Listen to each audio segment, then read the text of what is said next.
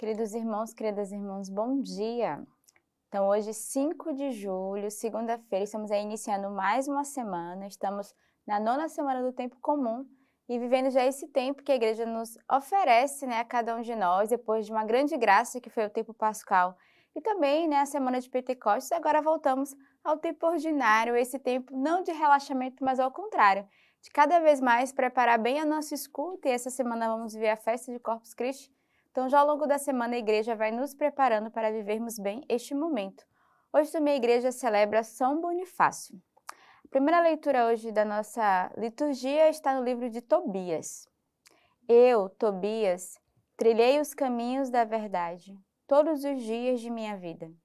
Dei muitas esmolas a meus irmãos e meus compatriotas, deportados comigo para Nínive no país da Síria. Em nossa festa de Pentecostes, a festa das semanas, foi-me preparado um excelente almoço e reclinei-me para comer.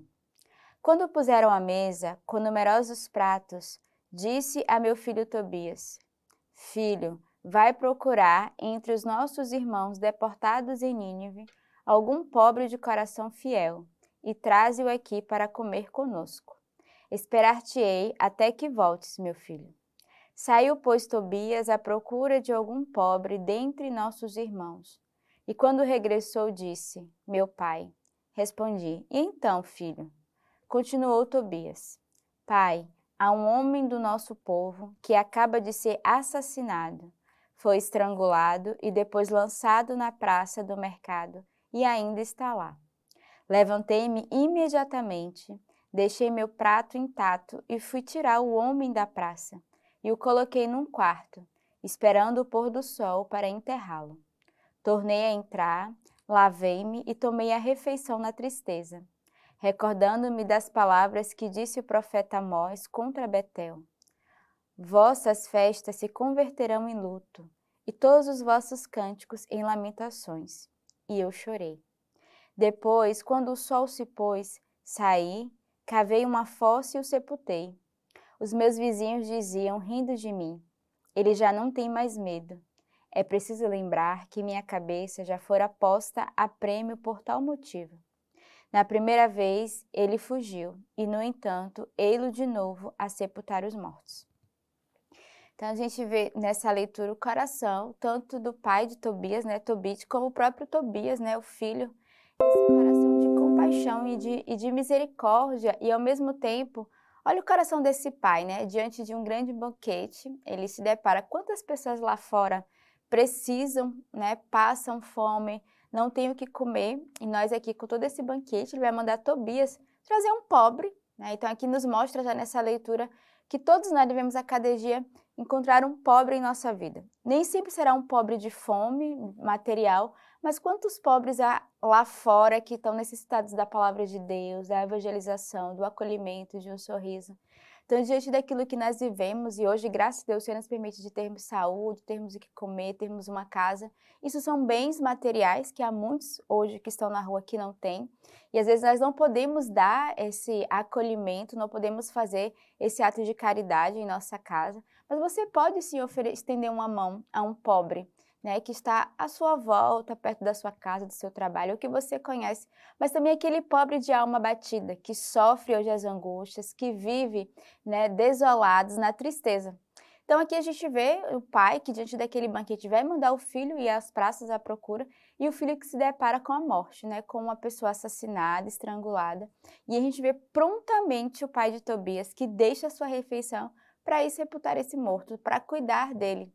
Né? E a gente vê esse olhar de misericórdia, uma das obras de misericórdia já existentes aqui, né, na nossa primeira leitura no Antigo Testamento. E depois ele vai viver esse momento com tristeza. Ele volta de novo para sua refeição, sabendo que naquele momento ele não pôde oferecer o alimento material, mas certamente o alimento espiritual, que foi o cuidado do corpo dessa alma, dessa pessoa que estava largada na rua e que ao menos pôde ter a oportunidade de sepultar. Então, neste dia, a leitura de hoje vai nos dizer qual é o pobre que o Senhor nos envia a cuidarmos hoje, né? Qual é o pobre que o Senhor quer que cada um de nós estenda a mão. Às vezes é o pobre aquele que está ao seu lado, é o seu esposo, é a sua esposa, são os teus filhos, né? É aquele colega de trabalho, é o teu irmão de comunidade, aquele que caminha contigo, que hoje também vive uma pobreza, talvez material, e que nós podemos ajudar de diversas formas, mas também espiritual, né? Esse vazio existencial, essa falta de Deus, essa falta de evangelização. O salmo de hoje é o Salmo 111. Aleluia, feliz o homem que teme ao Senhor e se compraz em seus mandamentos. Sua descendência será poderosa na terra. A descendência dos retos será abençoada. Na sua casa há abundância e riqueza. Sua justiça permanece para sempre. Ele brilha na treva como luz para os retos. Ele é piedade, compaixão e justiça. Feliz quem tem piedade e empresta, e conduz seus negócios com justiça. Eis que ele jamais vacilará. A memória do justo é para sempre. Então, o salmo é essa continuação dessa primeira leitura, né? Feliz aquele que tem piedade, que tem compaixão do outro, né? Que tem compaixão daquele que está ao nosso lado. E aí o salmista vai nos lembrar que devemos ser felizes porque nós tememos o Senhor. Então, aquele que teme o Senhor deve ser feliz de fato de estar diante do Senhor e temê-lo e, e, e, sobretudo, de honrar o próprio Deus.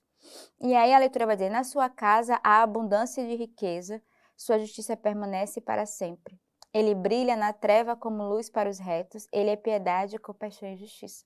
Então, o Senhor é essa piedade, essa bondade, essa compaixão, essa justiça, onde cada um de nós também somos chamados a exercer uns com os outros. Feliz quem tem piedade e empresta e conduz seus negócios com justiça. Então, peçamos ao Senhor essa graça nesse dia, sermos piedosos não uma piedade devocional, mas uma piedade de um coração que reconhece ser pequeno, ser fraco, ser frágil, mas que também somos chamados a exercer essa piedade, essa compaixão, essa retidão, como diz o próprio Salmo, e essa justiça uns com os outros. O evangelho de hoje é o evangelho de São Marcos. Jesus começou a falar aos sumos sacerdotes, mestre da lei e anciãos em parábolas.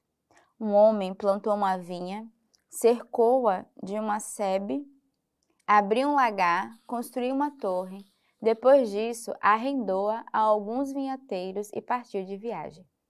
No tempo oportuno, enviou um servo aos vinhateiros para que recebesse uma parte dos frutos da vinha. Eles, porém, o agarraram e espancaram, e mandaram-no de volta sem nada. Enviou-lhe de novo outro servo, mas bateram-lhe na cabeça e o insultaram. Enviou ainda um outro, e a esse mataram. Depois mandou muitos outros, bateram uns e mataram outros. Restava-lhe ainda alguém, o filho amado. Enviou por último, dizendo: Eles respeitarão meu filho. Aqueles vinhateiros, porém, disseram entre si: Este é o herdeiro. Vamos matá-lo e a herança será nossa. E agarrando, mataram-no e o lançaram fora da vinha. Que fará o dono da vinha? Virá e destruirá os vinhateiros e dará a vinha a outros? Não lestes esta escritura? A pedra que os construtores rejeitaram tornou-se a pedra angular. Isso é obra do Senhor e são maravilhas aos nossos olhos? Procuravam prendê-lo, mas ficaram com medo da multidão, pois perceberam que ele contara a parábola a respeito deles, e deixando-os foram embora. Então, Aqui, Jesus, sutilmente na sua parábola, vai exortar todos aqueles que de fato não guardam a vinha e, ao mesmo tempo, a ganância do coração do homem, né? Que ele vai mostrar quantas vezes, né, esse homem na parábola mandou alguém para justamente é, receber o fruto da vinha e todos eles foram mortos, porque havia neles aqui uma ganância, havia neles aqui não um coração que reconhecia. E o Senhor estava falando àquela multidão para explicar o coração duro daquele povo. E ele vai usar essa parábola tão incisiva, né, e, e ao mesmo tempo tão, tão difícil, tão dolorosa, de escutar o quanto é o nosso comportamento diante das situações. Hoje também a igreja vai nos dar como intercessão São Bonifácio. O seu nome verdadeiro é Vinfrindo, que significa anglo-saxão, congaminado apóstolo dos germanos. Ele nasceu em Crédito, no condado de Devon, no sudoeste da Inglaterra. Filho de uma família abastada, foi contra a vontade do pai quando, ainda muito jovem, escolheu a vida monástica. Estudou teologia no mosteiro beneditino, perto de Exeter, e tendo por mestre nesse último o abade Wimbert, e acabou tornando-se professor no mosteiro. Foi ordenado padre aos 30 anos. Escreveu a primeira gramática de latim produzida na Inglaterra. Em 716, deslocou-se como missionário à Frísia para ajudar São Vilibrordo na conversão dos frísios habitantes locais que falavam um idioma semelhante ao anglo-saxão com que ele pregava. Mas os seus esforços redundaram em nada, a partir do momento em que ele se declarou a guerra entre Carlos Martel, prefeito do Palácio do Reino. Então a gente vê aqui Bonifácio, esse homem que lutou né, contra a guerra, mas um homem de um coração que se dedicou aos estudos né, ao ponto que ele escreveu em latim né, a primeira gramática produzida na Inglaterra. Então, um homem de grande inteligência, mas com um coração muito bom. E hoje nós devemos pedir a intercessão dele, né? O próprio nome, né? Bonifácio, já nos faz lembrar a bondade. Então, precisamos decidir um coração de bondade para começarmos bem essa semana, preparando o nosso coração para vivermos essa festa do corpo e o sangue de Cristo em que iremos celebrar nessa quinta-feira. Então, tenhamos uma bela semana e que Deus os abençoe.